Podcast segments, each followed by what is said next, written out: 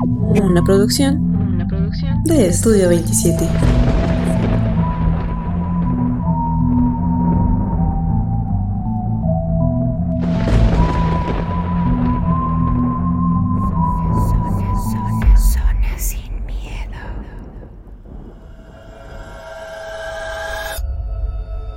Hola a todos, sean nuevamente bienvenidos a Zona Sin Miedo, un programa hecho por y para ustedes.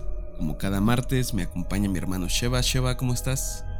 Bien, otra vez estamos aquí en su podcast, pues agradeciendo a la gente que sigue compartiendo, que, la gente sigue llegando, le siguen gustando pues los relatos, los especiales que ya les hemos traído, pues agradecerle tanto a la gente que ya lleva rato con nosotros como la, a la gente nueva. Eh, recordarles que para el siguiente programa eh, pues les vamos a estar anunciando lo que sería el, el programa número 95 de la entrevista que, que, le realicé a una, a una persona, pero pues les estaré dando mayores detalles pues ya el, el, el, siguiente episodio. Y bueno, pues esta semana pues traemos esta vez tres relatos, pues esperamos que sean de su agrado. Son relatos un poquito más cortos y pues me parece que al menos el primero es anónimo. Sí, esta semana les traemos tres historias. Dos de ellas son anónimas y una nos la mandó una persona. Hoy te le vamos a dar el crédito correspondiente. Pero pues vámonos con esta primera historia que es anónima.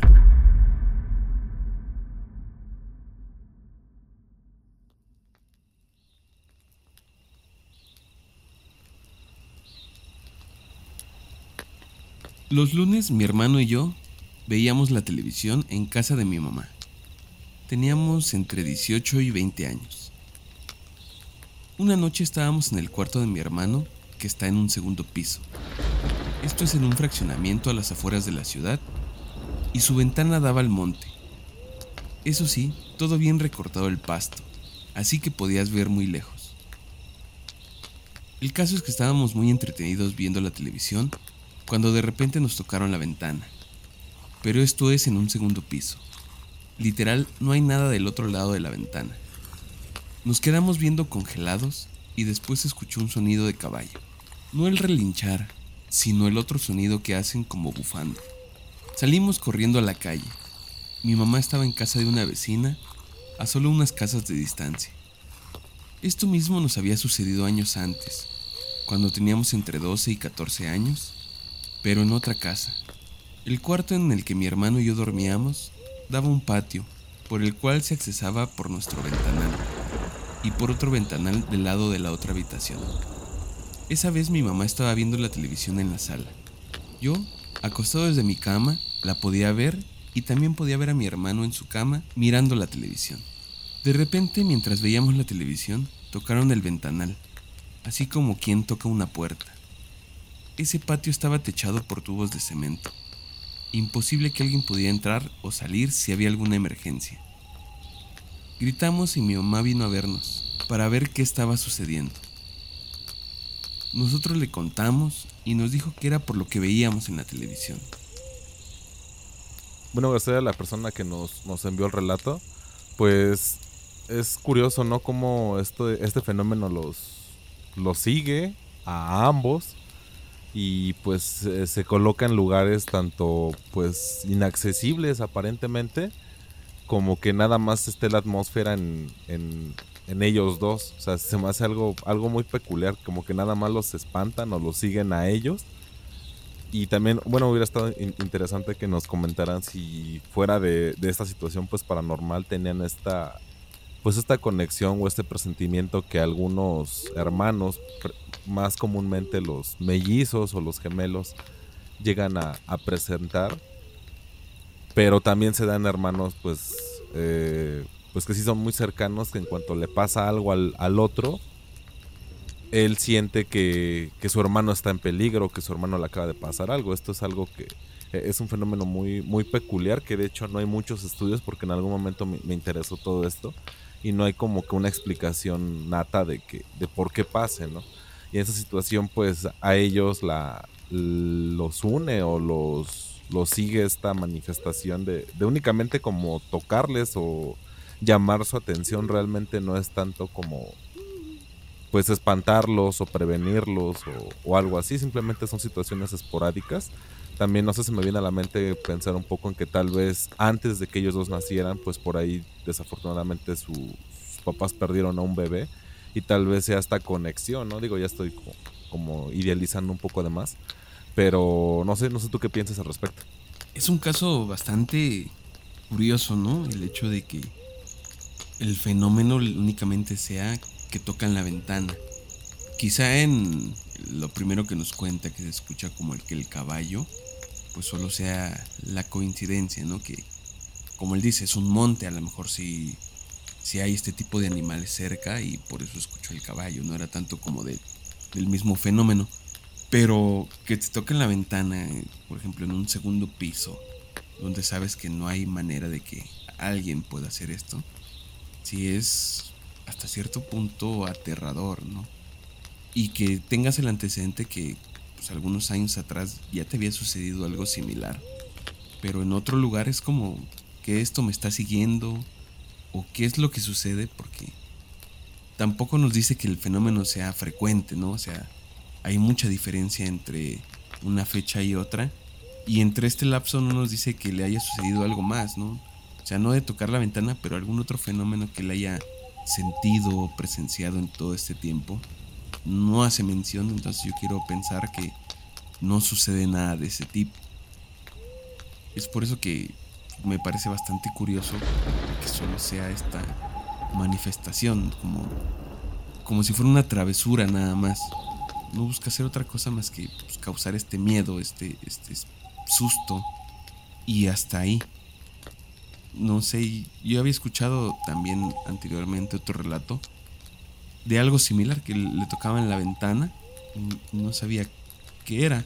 Y esta persona sí, sí se dispuso a investigar porque era como que más escéptica de todo esto. Y también no, no me acuerdo qué piso era, pero tampoco estaba en planta baja, o sea, sí, sí era pues prácticamente la ventana que daba un voladero le tocaron y sintió esta persona la curiosidad de investigar, decir, ¿qué fue eso? ¿No? A lo mejor puede ser un ave o algo así por el estilo, se imaginó. Entonces fue a la ventana a ver qué sucedía y no vio absolutamente nada. Y eso fue lo único que sucedió. ya no le volvió a pasar nada. En su casa las cosas siguieron como siempre. Entonces no, no sé a qué se debe este fenómeno. Digo, a lo mejor puede ser alguna casualidad, como pensaba la otra persona que era un ave o algo que llegó a, a estrellarse contra la ventana, pero que te suceda dos veces de la misma manera, si es como que, pues algo que te deja pensando de qué, qué está sucediendo, qué es eso que, que, anda tocando mi ventana. Afortunadamente, pues solo, solo es esta situación, no, no ha pasado a más y esperemos que no llegue a pasar a más. Y como tú mencionas, ¿no? A lo mejor ellos tienen como que esta sensibilidad un poco o quizás solo sea la casualidad del momento. Quién sabe, pero pues agradecerle por su historia que me pareció bastante curiosa. Sí, más en esta parte, pues que es una, una historia como tal, pues eh, que tienes quien te pueda dar una, pues quien te apoye quien te pueda dar una réplica, que es en este caso tu hermano, que le tocó estar ahí contigo y que pues menciona dos edades pues ya, ya considerable, ¿no? Ya estás consciente, no eres un niño que se imagina las cosas y aún así nos han enviado relatos de pues cuando son muy pequeños. Eh, los dejó tan impactados que se acuerdan hasta, yo creo que hasta de la ropa, ¿no? Que llevaban o que había en la tele, que sonaba en la radio.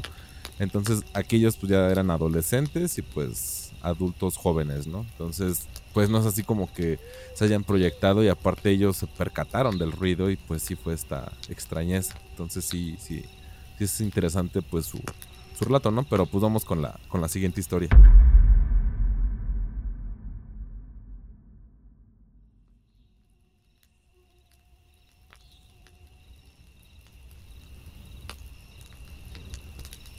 Hola, buenas noches. Esto es algo que le pasó a mi abuelita la mamá de mi mamá. Esto sucedió en la Ciudad de México allá por los años 80. Ellos vivían en un edificio viejo de la colonia Anzures, en donde ya les habían sucedido muchas cosas. Mi abuelita trabajaba de noche y normalmente siempre la llevaba un taxista que era amigo de ella.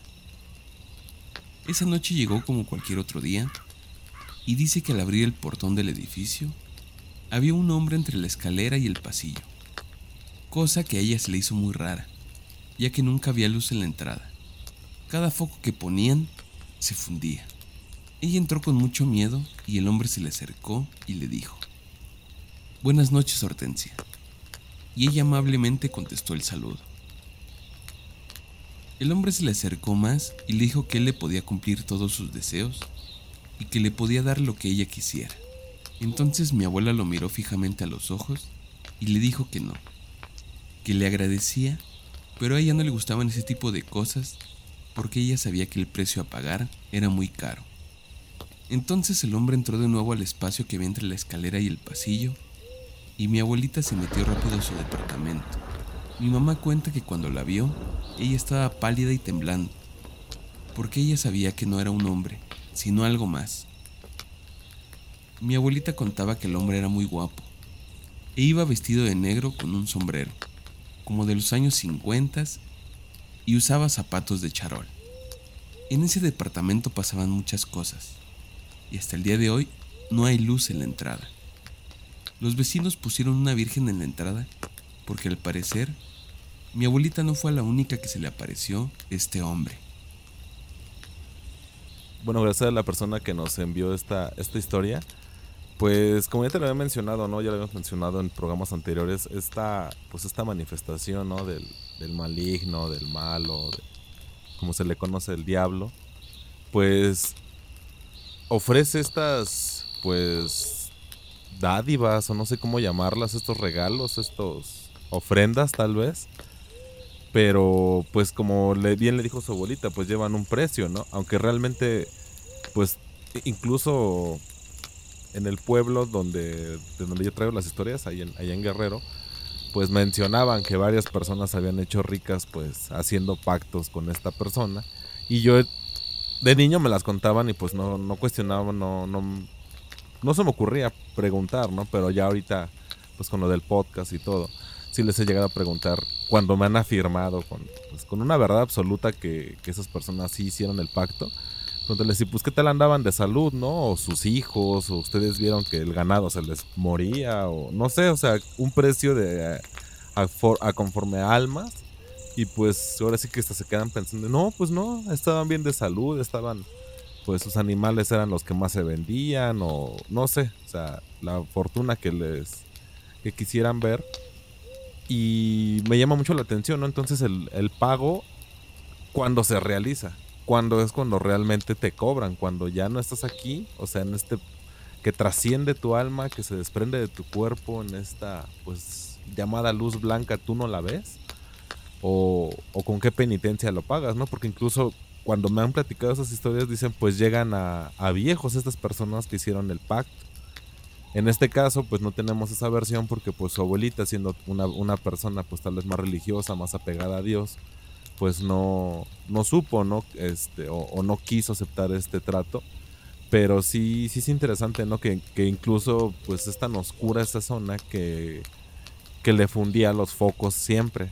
Y, y ah, bueno, menciona que hasta la fecha sigue pues esa área sin luz porque pues ahí pasaban cosas, ¿no? Tal vez no necesariamente que se haya ofrecido este señor, porque también a lo que yo tengo entendido esta manifestación pues no es como que a cualquiera, sí son como que a personas así muy divinas, ¿no? O muy especiales, o muy, como que su alma es muy pura a veces y a veces es como que su desesperación es tanta.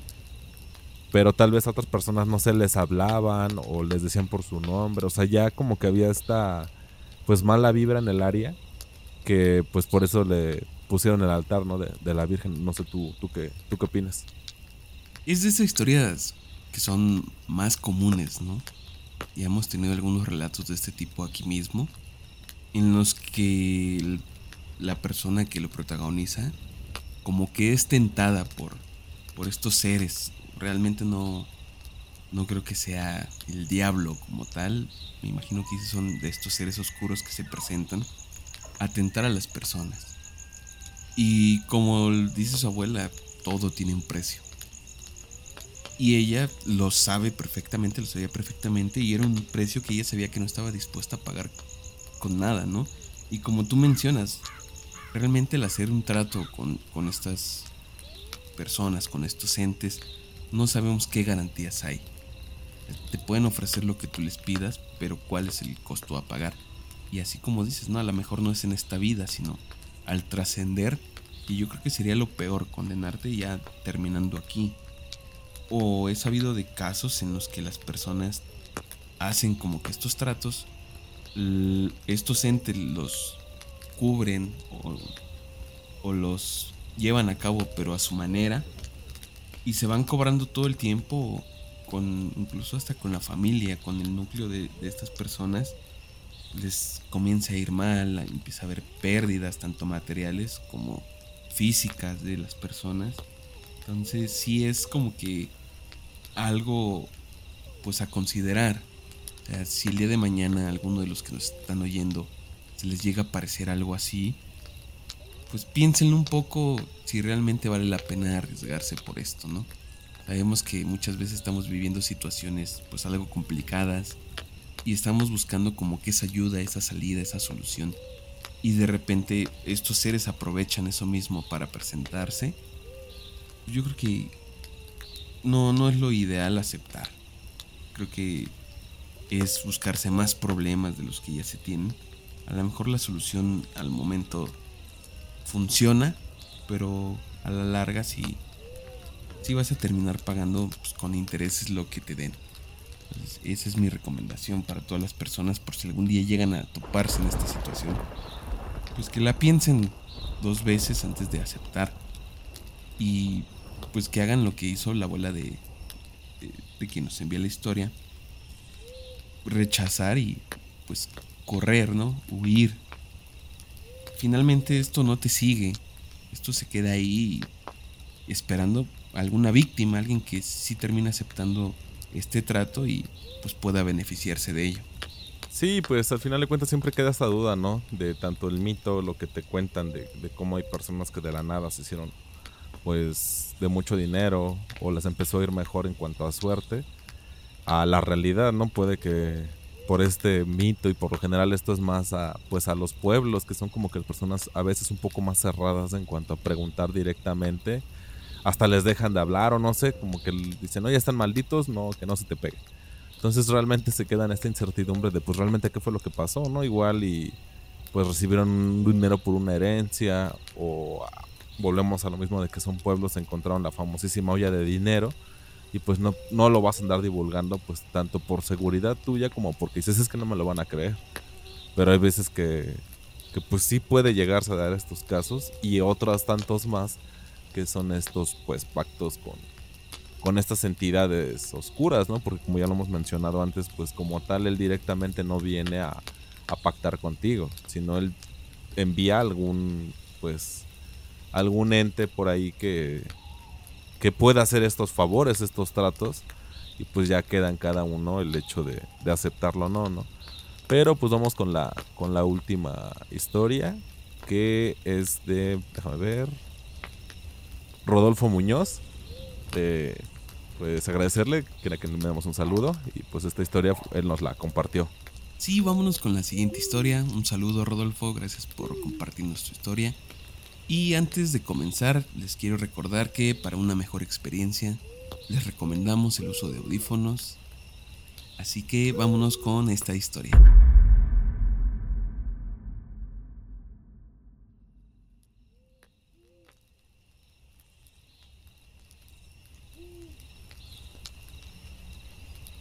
Iba en segundo de secundaria. Tenía más o menos 13 años. Estaba solo en mi casa ya que mi hermano entrenaba fútbol y mi mamá lo llevaba a jugar. Mi hermano es tres años menor que yo. Normalmente los martes y los jueves por la tarde me quedaba solo en la casa. Estábamos en el horario donde a las seis de la tarde ya se oscurecía. Recuerdo que aún seguía con el uniforme de mi escuela, una camisa blanca y pantalón café. Estaba jugando Call of Duty, la misión donde vas en un tren y hay nieve. Los geeks sabrán cuál era. Pero es que en verdad tengo muy claro lo que pasó aquel día todavía. Jamás había sentido algo así. Recuerdo que me levanté a la cocina por un plato de cereal. Mientras iba caminando casi llegando a la puerta de la cocina, en verdad no sé si fue el videojuego o fue un ruido que entró por alguna ventana, pero escuché algo raro en mi oreja, como si alguien gritara en mi oreja izquierda a mis espaldas. La sugestión te hace imaginar muchas cosas. El grito duró como dos segundos.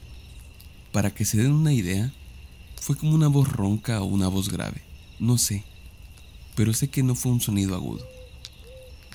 No giré la cabeza, solo se me subió la energía y obviamente mi primera reacción sin poder evitarla a mis 13 años fue salir corriendo directamente a la puerta. Me quedé afuera de mi casa. No tenía llaves ni una ventana abierta por la que pudiera entrar. Dejé todo prendido adentro. Solo tenía mi celular en la bolsa Así que le llamé a mi mejor amiga de aquel entonces y le conté todo.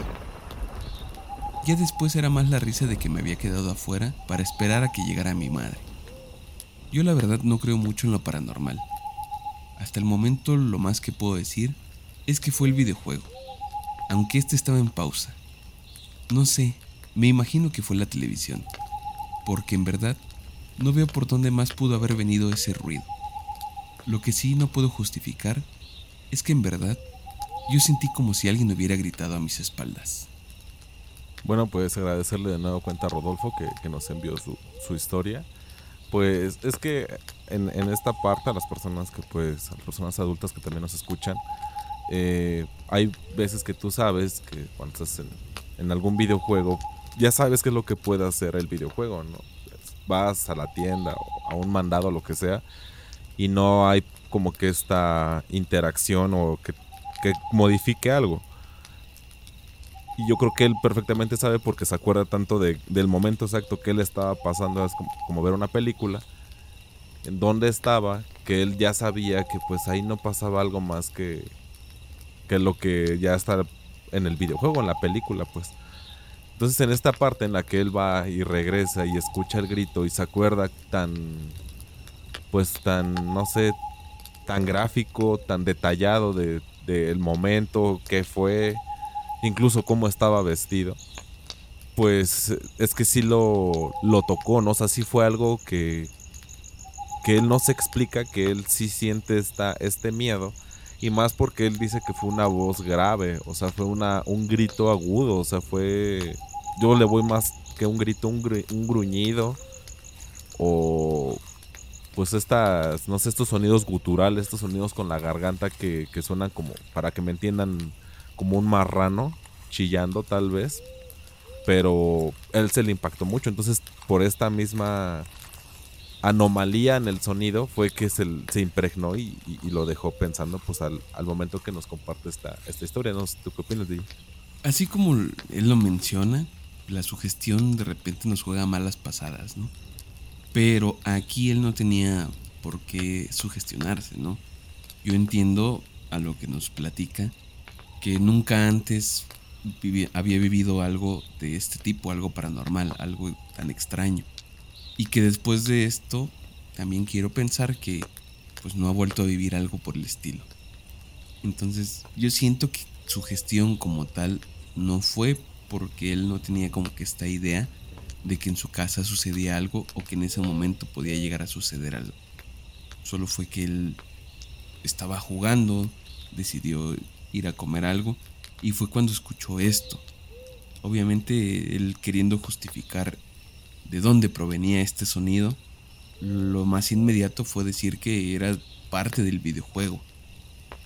Pero sintió tanto miedo en el momento que sabemos que cuando pasa algo así de este estilo, lo que te invade luego, luego es el miedo. Aunque tú trates de ser una persona racional, el miedo que infunden estas energías es demasiado porque finalmente es lo que buscan, ese es su objetivo. Crear miedo en ti. Y es algo que sucede fácilmente. Ya pues tú mismo lo has vivido, hemos escuchado otros relatos.